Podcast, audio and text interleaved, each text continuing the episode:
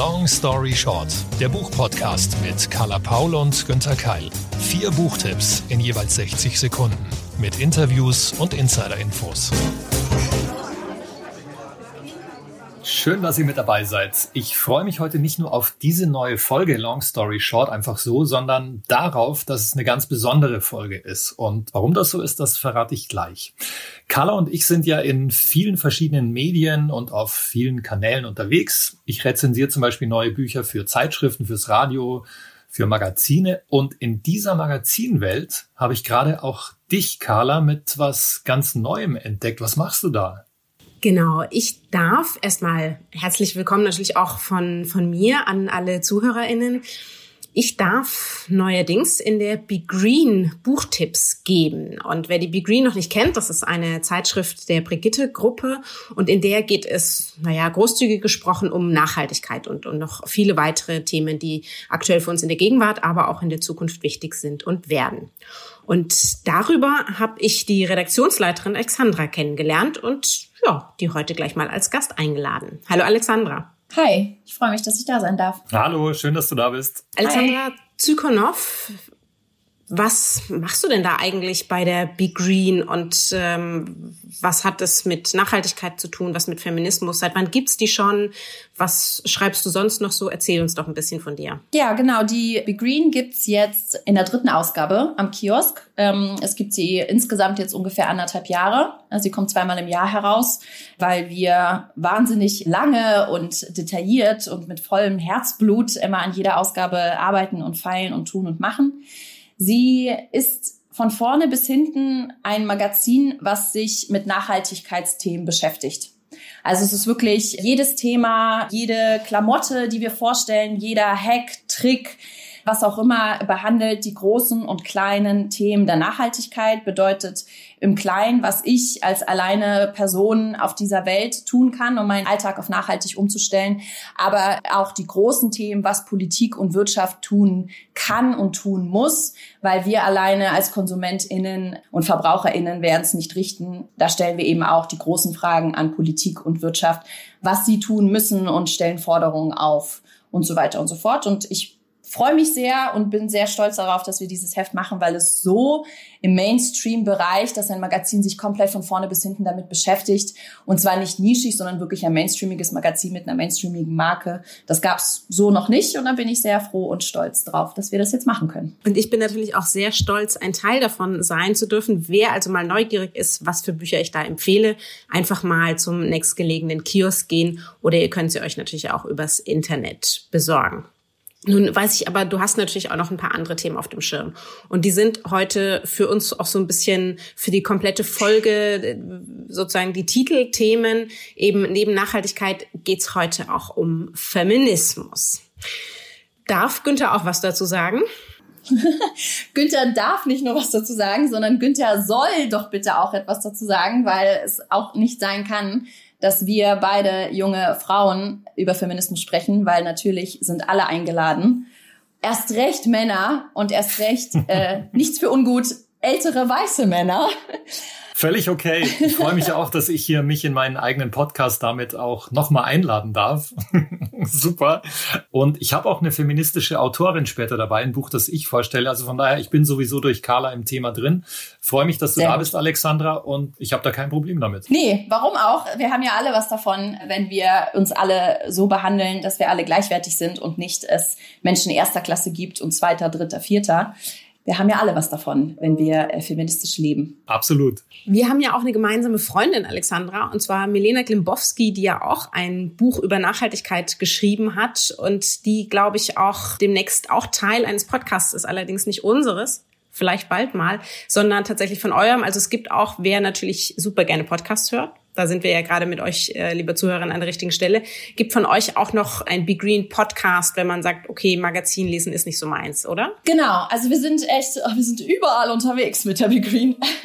Das ist auch etwas, äh, worüber ich mich sehr freue, weil die Be Green tatsächlich, abgesehen davon, dass sie äh, Nachhaltigkeit von vorne bis hinten behandelt, haben wir uns für das Konzept auch überlegt, dass wir sehr dolle die junge Zielgruppe anpeilen wollen, Einfach auch, weil vermehrt ja schon auch mehr die jungen Menschen Nachhaltigkeit als Thema jetzt ja auch gerade sehr stark für sich entdecken oder äh, längst schon leben und das von den Alten sozusagen fordern. Stichwort Fridays for Future. Aber viele junge Menschen lesen ja auch gar keine Magazine mehr. Also wir sehen das immer wieder in irgendwelchen Marktforschungen und so, so von wegen, die lesen nicht mehr, die sind verloren, Lost äh, Magazine Generation, die sind nur noch online unterwegs. Und bei der Be Green haben wir uns das extra das Konzept gemacht, dass wir wirklich so ein bisschen diese Online-Welt und vieles AktivistInnen und GreenfluencerInnen finden online statt, dass wir die dann auf dieses Heft draufbappen sozusagen und im Heft sie immer wieder stattfinden. Und ähnliches dachten wir uns dann auch für den Podcast, dass wir auch einen Be Green Podcast starten und quasi auch die HeldInnen sozusagen dieser ganzen Nachhaltigkeitsszene in unseren Podcast holen und mit ihnen aber weniger darüber sprechen, was sie nachhaltig schon super umsetzen und Tipps und Tricks. Darüber reden wir zwar auch, aber was mich viel mehr interessiert, ist so ein bisschen die Realität dahinter äh, so Hashtag für mehr äh, Realität auf Instagram, was bei denen nachhaltig noch nicht so gut läuft, wo sie scheitern, wo sie es irgendwie nicht hinkriegen, ihr eigenes Shampoo anzubrauen oder sie irgendwie Klumpen in den Haaren kriegen oder sie irgendwie daran scheitern, keine Ahnung, nachhaltige Menstruationsprodukte zu benutzen oder sie es eben doch nicht hinkriegen, irgendwie Fast Fashion den Kampf anzusagen, sondern rennen dann eben doch mal an einem Cheat Day, keine Ahnung, alle sechs Monate zu den großen Ketten und holen sich da was. Und über diese Momente sprechen wir, weil ich das sehr schön finde, wenn wir ehrlich darüber reden. Wenn wir alle sagen, hey, es ist eben nicht so leicht und wir alle strugglen aber es ist okay, lass uns gemeinsam darüber reden, lass uns mit dem Fingerpointen aufhören und lieber gemeinsam darüber sprechen, was ist realistisch, was ist für mich möglich, was ist für dich möglich. Wir kommen ja alle aus verschiedenen Bereichen und haben verschiedene Privilegien. Und wenn wir darüber ehrlich sprechen, können wir, glaube ich, dann auch gemeinsam angreifen und gemeinsam sagen, hey, du hast das Problem auch, wie gehst du denn damit um? Und ich finde, da kann man sehr viel draus lernen, finde ich. Und ich freue mich dann auch sehr, wenn diese GreenfluencerInnen bei uns am Start sind und ehrlich über ihre Struggles sprechen. Und Milena wird eine davon sein. Sehr bald, morgen, ehrlicherweise.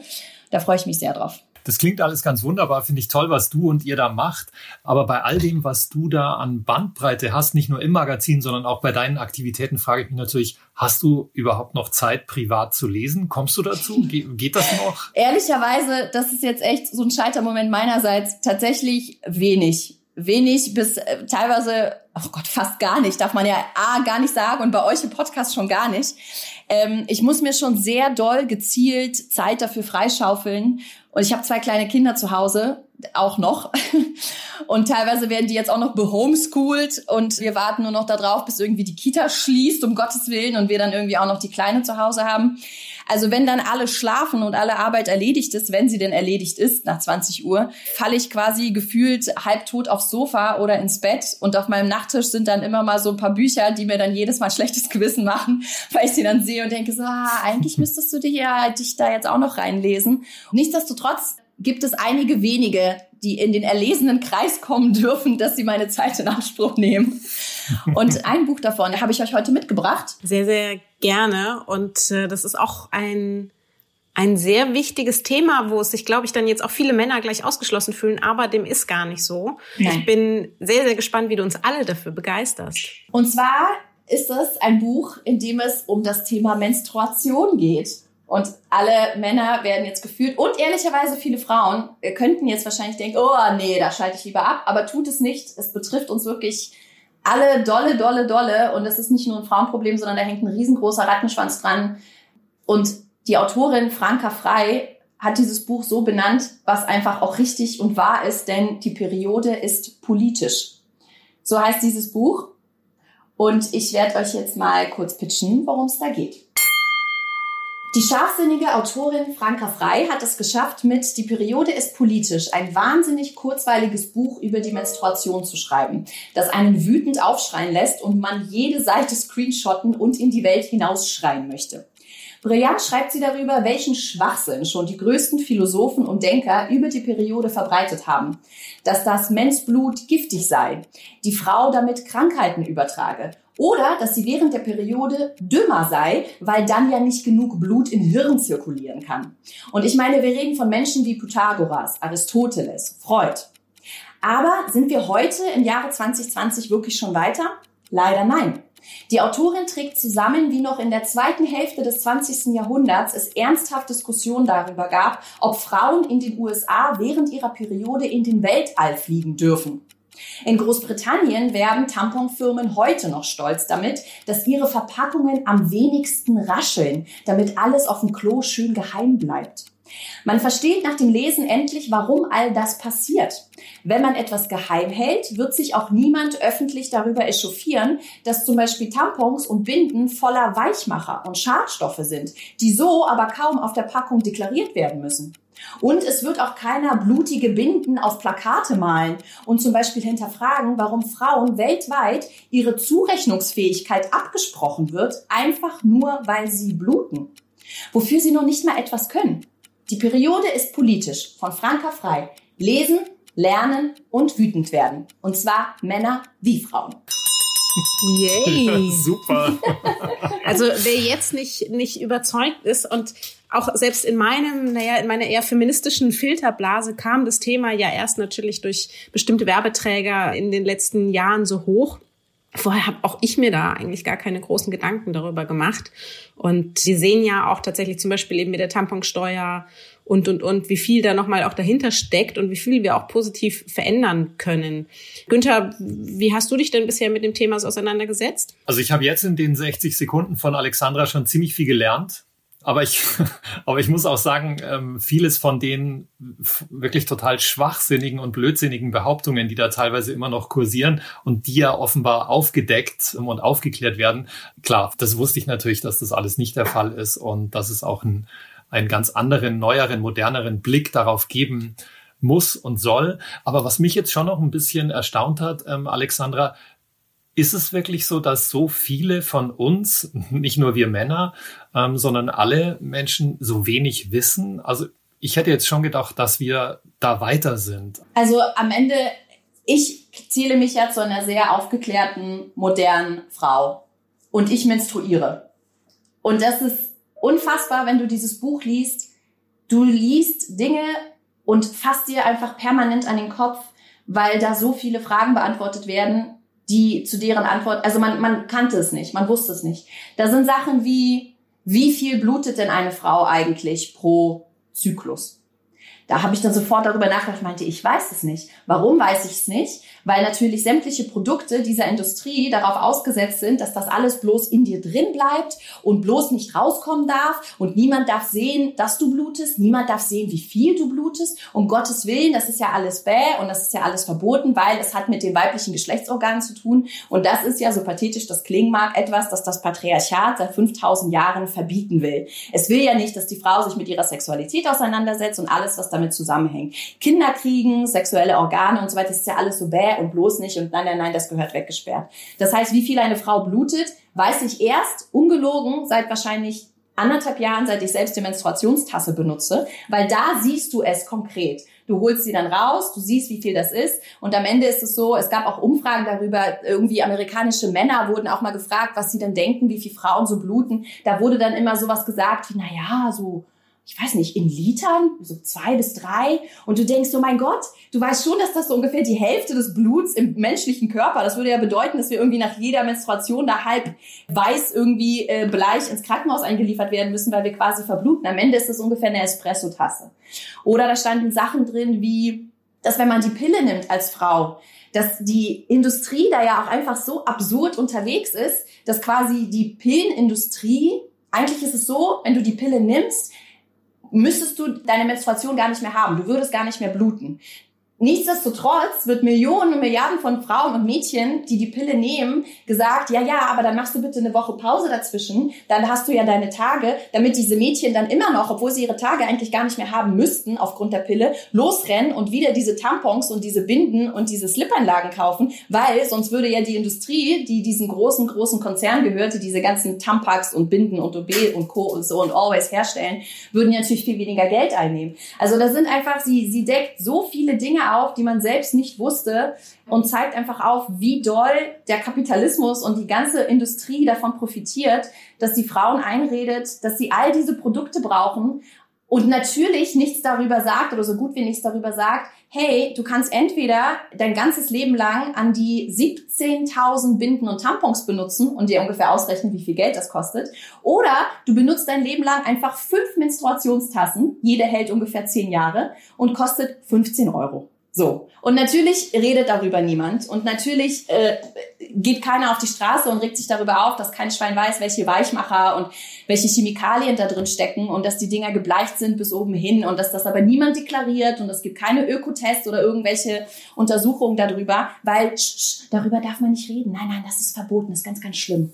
Und selbst unter Frauen, ich meine, man, man, man sich ja so zu und sagt, oh, hast du einen Tampon dabei? Oder hast du irgendwie, ne? Aber bloß nicht sagen.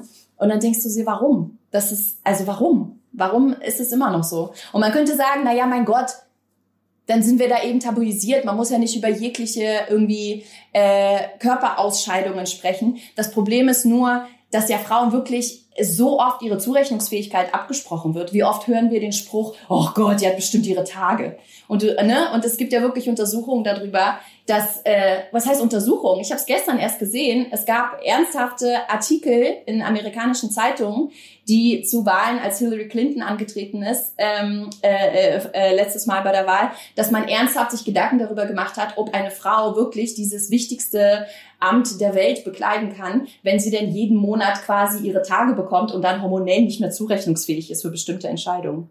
Und das ist einfach, sowas druckt man in einer Zeitung aus äh, ab und andere drucken es danach. Und abgesehen davon, dass Hillary Clinton da schon fast 70 war und höchstwahrscheinlich ihre Tage gar nicht mehr hat, selbst wenn sie sie hätte, zeigt das einfach die Absurdität, dass man A nicht weiß, wie lange Frauen überhaupt bluten und B davon ausgeht, dass sie dann irgendwie dumm werden in dieser Zeit, während sie sie haben. Und das geht einfach nicht. Es betrifft die Hälfte der Bevölkerung. Hallo? Damit wir stattdessen immer klüger werden. Also die Periode ist politisch von Franka frei. Ab welchem Alter würdest du das Buch denn empfehlen? Also kann ich das schon meiner irgendwie elf, zwölfjährigen äh, Tochter und meinem elf, zwölfjährigen Sohn am besten in die Hand drücken? Gute Frage. Es ehrlicherweise, ich würde schon sagen, Teenage-Alter geht. Mhm. Am besten ist es natürlich, wenn irgendwie die Mama oder der Papa, wenn man denn beide hat, oder man hat zwei Mamas oder zwei Papas, genauso. Also das Elternteil, was quasi die Tochter darüber aufklärt, dass sie blutet, dass es völlig normal ist, dass sie blutet, dass es nichts ist, worüber man sich schämen sollte, sondern einfach nur zeigt, dass dein Körper wunderbar funktioniert das kann man mit denen wunderbar lesen. Es ist, sie macht es auch wahnsinnig kurzweilig und sie erzählt einfach an kleinen Anekdoten das entlang, was für ein riesen, riesen Abfuck das ist. Jetzt ist es ja so, dass nicht nur Frauen menstruieren, sondern eben sozusagen Menschen mit einem Uterus ja. menstruieren. Ist das Buch da auch binär gestaltet oder nimmt das alle Geschlechter mit? Nein, sie ist sehr divers. Also was ich liebe ja sowieso, ich liebe das auch übrigens an dir, Carla, das, das springt mein Herz, wenn ich höre, dass Menschen ganz normal gendern. Das ist für mich so, oh, Menschen gendern. Sie denken auch andere Geschlechter mit. Wie schön. Und das tut äh, Franka Frei auch. Also sie redet sehr doll, sie sagt nie Frauen, sondern es ist immer von menstruierenden Menschen die Rede, weil nicht alle Frauen menstruieren und nicht alle, die menstruieren, sind Frauen. Das greift sie immer wieder auf äh, und spricht immer wieder darüber, dass man das nicht so klar trennen sollte und darf, weil man einfach immer Menschen ausschließt. Das, da achtet sie sehr drauf. Auch da fühlt man sich sehr, sehr abgeholt. Sehr, sehr guter Buchtipp. Vielen, vielen Dank. Die Periode ist politisch, dieser Podcast ist literarisch. Und deswegen geht's natürlich gleich weiter zum nächsten Buch. Und da wir heute eben so sehr auf, auf Geschlechtergerechtigkeit achten, darf auch der Günther jetzt mal ein Buch vorstellen. Boah, das ist toll. Und, und, vor allem, dass ich jetzt, zumindest bei uns beiden, Carla, wir zwei, da darf ich jetzt der Erste sein. Alexandre war ja schon. Okay, gut, dann wechselt sich schön ab. Und ich habe für euch beide jetzt auch erstmal ein Zitat aus diesem Buch. Hm, passt so ein bisschen auch zum Thema, was wir gerade schon diskutiert haben. Am Montagmorgen fasste sie einen Entschluss. Sie würde nicht mehr als Schreibkraft arbeiten. Sie hatte andere Gaben. Mr. Clarison sollte sich zum Teufel scheren. Sie würde sich wirklich auf die Straße stellen und Männer mit aufs Zimmer nehmen. Da sie gut im Bett war, würden sie sehr ordentlich bezahlen. Sie könnte jeden Tag italienischen Wein trinken. Sie hatte Lust, sich ein schönes Kleid zu kaufen von dem Geld, das der Behaarte ihr dagelassen hat. Das klingt ja schon mal nach einer spannenden Heldin, also ein Roman. Nee, ist kein Roman, ist ein Auszug aus einer Kurzgeschichte und in diesem Buch sind sehr, sehr viele Kurzgeschichten. Ich habe mal durchgezählt, bei mir waren es 25, auf dem Klappentext standen 44, also es muss da irgendwie auch noch sehr kurze geben, die ich nicht entdeckt habe. Also mehr als zwei Dutzend Kurzgeschichten und das Besondere, sie kommen aus Brasilien. Ähm, Carla, wir versuchen ja wirklich alle Länder reinzupacken, aber Brasilien hatten wir, glaube ich, noch gar nicht in der Long Story Short Geschichte. Nee, kann, ich, wir, wir bräuchten mal ein Team, das das alles auflistet. Langsam, glaube ich, nach über 30 Folgen müssen wir da mal eine, Auflistung machen. Ähm, tatsächlich noch nicht, aber finde ich umso spannender tatsächlich. Und gerade Essays oder Kurzgeschichten werden ja auch immer wieder nachgefragt. Das hier ist aber, glaube ich, der zweite Band schon. Genau, das ist schon der zweite Band von der, ja, fast schon kann man sagen, legendären brasilianischen Autorin Clarice Lispector. Es gab schon Erzählungen, die hießen Tagtraum und Trunkenheit einer jungen Frau. Die sind letztes Jahr erschienen. So, jetzt aber 60 Sekunden Long Story Short für Aber es wird regnen aus dem Penguin Verlag, übersetzt von Louis Ruby. Diese Geschichten sind kurz und noch kürzer, heiter und ernst, schräg und schlau, poetisch und reduziert. Und schon die Titel der Erzählungen machen neugierig. Ungeschminktes Leben, das Wasser der Welt, knappe Studie zum Thema Pferde, heimliches Glück, wo wart ihr in der Nacht, die Stimme der Nacht in den Bergen. Ihr merkt schon, dahinter verbirgen sich unterschiedlichste Themen. Eine junge Frau entdeckt das Glück des Lesens. Eine alte Dame hat wieder Lust auf Sex. Ein Junge küsst kein Mädchen, sondern eine Statue. Und Clarice Lispector beobachtet Menschen in einem Schönheitssalon im Zug. Sie philosophiert über die Liebe und den Glauben. Sie sieht die Schönheit der Tiere bei Nacht. Also eine enorme Bandbreite auch sprachlich. Manchmal klingt das märchenhaft und spielerisch und manchmal so ein bisschen wie Poetry Slam Texte. Also reist mit Clarice Lispector nach Brasilien, nach Recife, Rio und Brasilia und genießt diese überraschenden, anregenden, zeitlosen Kurzgeschichten. Jetzt frage ich mich natürlich, haben diese Kurzgeschichten auch irgendwie einen Zusammenhang? Also gibt es da ein durchgehendes Thema? Weil das wirkte jetzt alles schön, enorme Bandbreite, bedeutet ja offensichtlich aber auch, da gibt es gar keinen Faden, der sich durchzieht. Es gibt schon einen Faden und zwar ist es so, dass das erste Drittel der Kurzgeschichten beschäftigt sich hauptsächlich mit Erlebnissen von Mädchen und von jungen Frauen und später geht's dann eher in, ja, in die älteren Semester. Aber trotzdem, alles ist durcheinander und ich finde, das ist kein Nachteil, sondern Vorteil. Also man kann wirklich das Aufklappen, das Buch, sich irgendeine Geschichte raussuchen und man wird immer wieder überrascht. Das ist das Tolle dran. Also äh, Clarice schafft es, einen immer irgendwo mitzunehmen und abzuholen und in eine neue Welt von, ja, meistens einer Frau dann zu, zu schaffen. Lispector wird ja manchmal sogar auch als eben feministische Autorin bezeichnet. Deswegen hast du sie auch ausgewählt für, für diese spezielle Folge. Würdest du dem tatsächlich zustimmen nach dem Lesen der Geschichten? Also nicht, es ist ja nicht jede Erzählung, in der eine Frau eine, sozusagen eine tragende Rolle übernimmt, ist ja nicht gleich eine feministische Erzählung. Ja, da hast du natürlich völlig recht. Aber ich finde sowieso, dass dieses Label, jedes Label, einerseits gut und wichtig ist und einen guten Hinweis geben kann, andererseits bei Literatur auch wieder völlig irreführend ist, weil macht es jetzt Literatur besser oder schlechter oder wenn ein bestimmtes Label, in dem Fall jetzt feministisch draufsteht, ich habe manchmal auch den Eindruck, das kann Leserinnen und Leser abhalten davon, was zu lesen. Insofern würde ich sagen, nein, sie ist keine feministische Autorin in dem Sinne, dass das aus jeder Geschichte springt, also das, das ist nicht so. Man kann die lesen und einfach sich gut unterhalten fühlen. Aber natürlich merkt man, dass sie starke Frauen, die sie selbst auch eine war, porträtiert und dass sie aus deren Erlebniswelt berichtet. Und, und das halte ich wirklich für, für ganz, ganz wichtig. Jetzt hätte ich noch eine Frage, Carla, wenn ich mal darf, reinschneiden darf, weil du das gerade fragtest mit dem, ob das Buch feministisch ist. Es gibt ja, besonders im Film- und Seriengenre, gibt es ja diesen Bechtel-Test. Ich weiß nicht, ob er euch was sagt.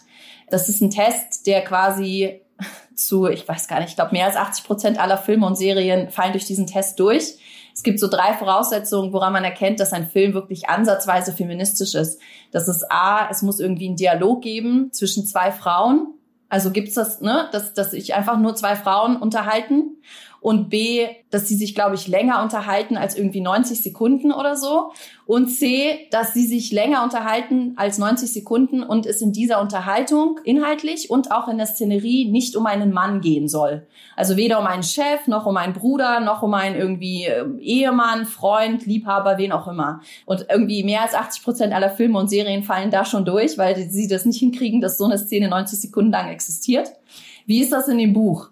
Sind es in den äh, Geschichten, geht es dann meistens schon auch irgendwie ne, um Liebesgeschichten oder irgendwelche Vater, Tochter oder irgendwie beste Freunde oder kommen da auch, weil daran würde ich das fast ausmachen.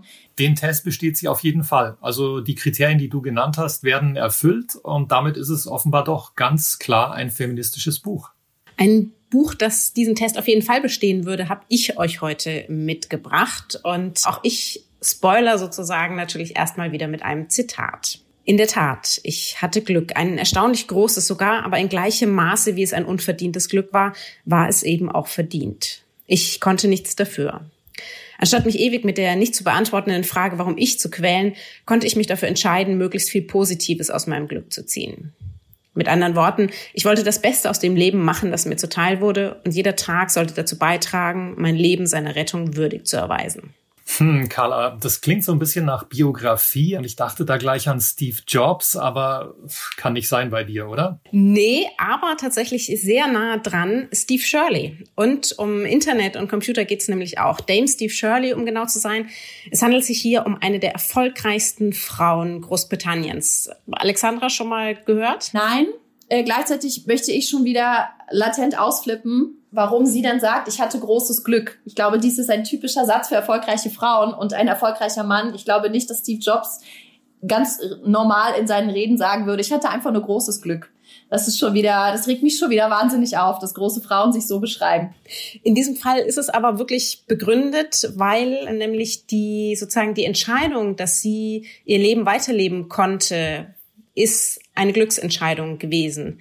Alles, was danach kam, hat sie selbst erarbeitet und darum geht es auch in diesem Zitat. Ähm, sie hatte das große Glück, etwas, ein großes Unglück ähm, sozusagen zu überleben, den Nationalsozialismus ah, und hat sich okay. danach gesagt, jetzt werde ich auch alles dafür tun, um sozusagen sagen zu können, ich habe es mir verdient. Und ja, 60 Sekunden, long story short, mit ein unmögliches Leben, die außergewöhnliche Geschichte einer Frau, die die Regeln der Männer brach und ihren eigenen Weg ging, von Dame Stephanie Shirley. Erschien im Goldmann Verlag im Oktober 2020, Übersetzung Albrecht Schreiber, 490 Seiten. Steve Shirley wurde im September 1933 als Vera Buchtal in Dortmund geboren. Sie ist Jüdin und so sahen ihre Eltern wenige Jahre später die einzige Überlebenschance für sie und ihre Schwester Renate in den damaligen Kindertransporten nach Großbritannien. In England entwickelt das Mädchen, das inzwischen Stephanie Shirley heißt, ihre Leidenschaft für Mathematik. Sie wird sogar Programmiererin. 1962 gründet sie als erste Frau überhaupt ihre eigene Softwarefirma, in der sie nur Frauen einstellt. Sie arbeitet hart und lernt sich in einer Männerwelt durchzusetzen. Ihr Unternehmen hat Erfolg und so wird sie zur drittreichsten Frau und einer der einflussreichsten Persönlichkeiten Großbritanniens. Mit viel Empathie, aber auch Witz erzählt sie mit Hilfe des Ghostwriters Richard Asquith ihre Lebensgeschichte, die ebenso beeindruckt wie inspiriert. Sehr, sehr interessant, Carla. Und das klingt für mich nach einer feministischen Motivationsgeschichte. Kann man das wirklich sagen? Inzwischen bin ich so ein bisschen vorsichtiger, was sowas angeht, weil natürlich nicht, also wir sollten sowas ja nicht immer unbedingt als, als Ideal sehen. So Hauptsache, wir sind reich und wir sind erfolgreich und wir müssen so hart arbeiten wie alle anderen im, im Kapitalismus, um erfolgreich zu sein. Und darum geht's ja eigentlich auch gar nicht. Also so wird's natürlich ein bisschen verpackt und verkauft. Es geht aber nicht um diesen Kampfeswillen, dieses höher, schneller, weiter. Sie schreibt sehr, sehr oder erzählt sehr, sehr liebevoll und reflektiert auch von all ihren Fehlern, weil sie natürlich auch erstmal sozusagen auf dieses, äh, wenn ich was erreiche, dann können das alle anderen auch reinfällt, ähm, haben wir ja auch schon gelernt. Und was sie da in der Rückschau ganz anders machen würde. Ich wünschte mir wirklich, wir hätten viel, viel, viel mehr solche Gespräche sie schreibt eben auch viel über diesen Struggle, warum irgendwie sie mit ihrem Kind und mit ihrer Ehe, was es damals dann für Probleme gab, wie viel Glück sie tatsächlich auch hatte, was sie sich aber hart erarbeiten musste, wie viele Fehler sie hatte, wie oft sie auch beschissen wurde sozusagen vom Patriarchat und, und, und. Also das hat ganz, ganz viel Licht und Schatten gleichzeitig in diesem Buch und ich finde das eigentlich sehr gut, weil genauso hat es ja in unserem Leben auch eine sehr, sehr selbstverständliche Berechtigung. Hast du mal, weil wenn ich horch da immer auf, dieses, wenn sie beschissen wurde vom Patriarchat, hast du da mal so ein paar Situationen, Beispiele? Also auf der einen Seite beschreibt sie eben auch, wie sie eine der ersten Schülerinnen war, die Mathematik lernen durfte und, und dann auch studieren durfte. Das war da gar nicht vorgesehen. Und irgendwann dachte sie, ja, okay, wenn ich da sozusagen nur hart genug arbeite, dann komme ich da auch weiter. Und sie merkt aber eben relativ schnell, nee, also trotzdem stößt sie, also sie kriegt so vorgeblich gute Aufträge, die dann aber hintenrum schlecht bezahlt werden.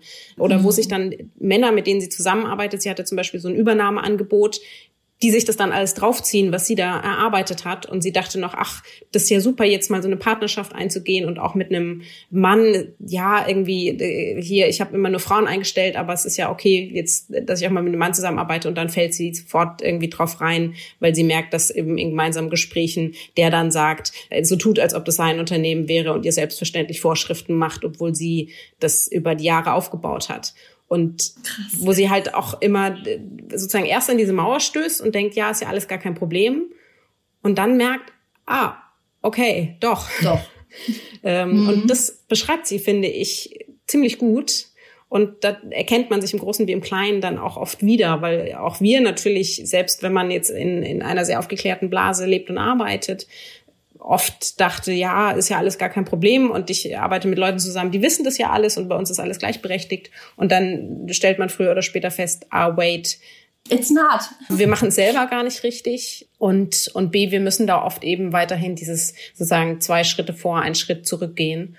Und da ist ganz, ganz viel drin. Und mir hat das wirklich viel gegeben. Also das können jetzt die Podcast-HörerInnen nicht sehen, natürlich, weil wir einen Podcast haben, aber euch zeige ich es noch in die Konferenz. Ich habe mir also ganz, ganz viel rausgestrichen und ich finde es natürlich auch super, dass sie, bitte seht euch das Cover an, geht in die lokale Buchhandlung oder wohin auch immer, dass sie auf dem Cover eben so gezeichnet wird, wie auch ein Mann gezeichnet werden würde mit einer Biografie und glücklicherweise auch als alte Frau und nicht als sozusagen junge, schöne, erfolgreiche Frau das hat mir eben auch sehr, sehr gut gefallen und das dazu noch sehr spannend. Also gern mehr von solchen Heldinnen-Geschichten. Sie hat vieles versucht, auch von sich aus zu korrigieren. Zum Beispiel, dass sie eben gesagt hat, in ihrer Firma, sie stellt nur Frauen ein. Das ging auch eine Weile gut, bis sie dann auch verklagt wurde, eben sozusagen aufgrund des Gleichstellungsparagraphen, dass das nicht, nicht geht.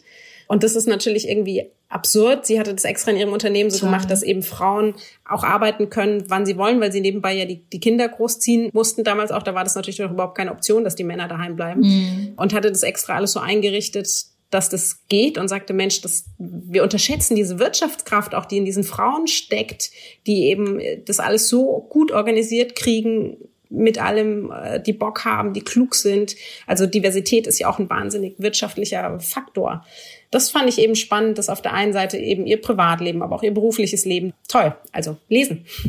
Klingt toll. Und frustrierend. Lesen. Und toll. genau. Und ähm, Carla, du hast ja gerade gesagt, bitte mehr dieser Heldinnen-Geschichten. Absolut. Und wir brauchen auch mehr dieser Nachhaltigkeitsgeschichten, für die Alexandra ja unglaublich viel tut in Be Green und anderswo. Jetzt nur eine ganz kurze Frage noch zum Schluss, ähm, Alexandra, an dich, bevor wir dich hier als Gast wieder verabschieden. Mich treibt das so ein bisschen um bei dem Thema Umweltbewusstsein, Nachhaltigkeit und so. Ich habe das Gefühl, das sind so gegenläufige Trends. Auf der einen Seite finde ich es super, man sieht, da tut sich was, immer mehr, vor allem junge Leute sind engagiert. Und andererseits denke ich dann, oh Gott, es geht aber auf der anderen Seite genau in die andere Richtung. Billigfleisch wird immer noch gekauft, die SUVs sind immer noch die meistverkauften Neufahrzeuge. Wie schätzt du das ein? Bin ich da jetzt zu negativ? Kannst du da uns mehr Hoffnung machen? Es ist auf jeden Fall ein Problem und mich frustriert es genauso. Also wir haben jetzt sogar genau deswegen in der aktuellen Be Green, die jetzt am Kiosk liegt, eine Rubrik eingeführt, die heißt so sinngemäß, habt ihr sie noch alle? Und da sammeln wir einfach Meldungen, die genau in diese Richtung gehen, wo wir denken, was ist denn das für eine Welt? Äh, genau wie du sagst, mit diesen SUVs, dass das irgendwie noch nie so viele verkauft wurden wie jetzt, noch nie so viele Neuwagen zugelassen wurden wie jetzt. Da gibt's einfach noch so viele dunkle Flecken und so viele Baustellen. Und das ist genau der Punkt, wo man sagt, da kommst du als Verbraucherin äh, nicht mehr weiter. Da kannst du auf die Straßen gehen, du kannst Demos organisieren, du kannst darauf aufmerksam machen. Ich freue mich sehr, dass ich als Journalistin quasi meine mir zur Verfügung stehende Macht wirklich nutzen kann, um sehr viele Menschen mit einem Magazin hoffentlich darüber aufzuklären. Aber das ist dann das, wo die Politik ran muss. Es geht eben nicht, dass Wirtschaftszweige wie die Automobilindustrie oder auch wie Fast Fashion, wie die ganze Billigfleischindustrie, das ist ja, das sind ja gigantische Lobbys dahinter, die ja auch subventioniert werden. Also, dass es einfach billiger ist für die Wirtschaft, Produkte oder Lebensmittel herzustellen, die einfach billo schlecht sind von Wertschöpfungsbeginn A bis Wertschöpfungsbeginn Z. Es ist einfach billiger, sie gerade so herzustellen, wie sie hergestellt werden. Und es ist teurer, wenn man es besser machen will. Und das ist nichts, was wir als VerbraucherInnen werden äh, äh, ändern können, sondern da muss die Politik und die Wirtschaft dran. Und das ist im Grunde das. Gefühlt habe ich zumindest in meiner Blase das Gefühl, die VerbraucherInnen sind die, von denen du sprichst, für die es jetzt immer wichtiger wird. Und es gibt ja jetzt auch Umfragen, dass ich, ich weiß nicht mehr die Zahl, aber ich glaube mehr als 60 Prozent oder was der Kaufentscheidung bei den Menschen spielt mittlerweile die Nachhaltigkeit eine Rolle.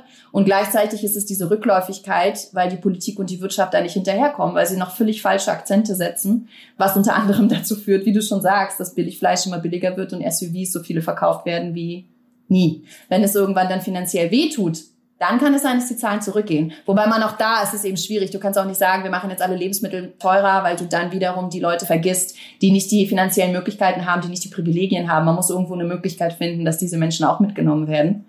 Aber die Politik und Wirtschaft muss richtig, richtig doll ran. Da hast du vollkommen recht. Das sind die Gegensätze. Die Leute wollen es so und die Politik will es anders und die Wirtschaft. Das geht nicht. Also, liebe ZuhörerInnen, your vote counts. Nicht nur in den USA, sondern eben auch hier. Und das ist die tägliche Entscheidung, die wir mit unserem Geldbeutel treffen. Das ist aber auch die finale Entscheidung, welche PolitikerInnen wir unterstützen und äh, wem wir Macht geben.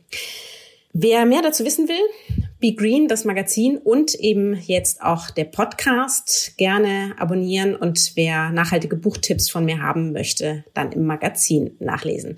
Liebe Alexandra, vielen, vielen Dank, dass du da warst. Wer mehr zu dir wissen möchte, am besten auf Instagram abonnieren, oder?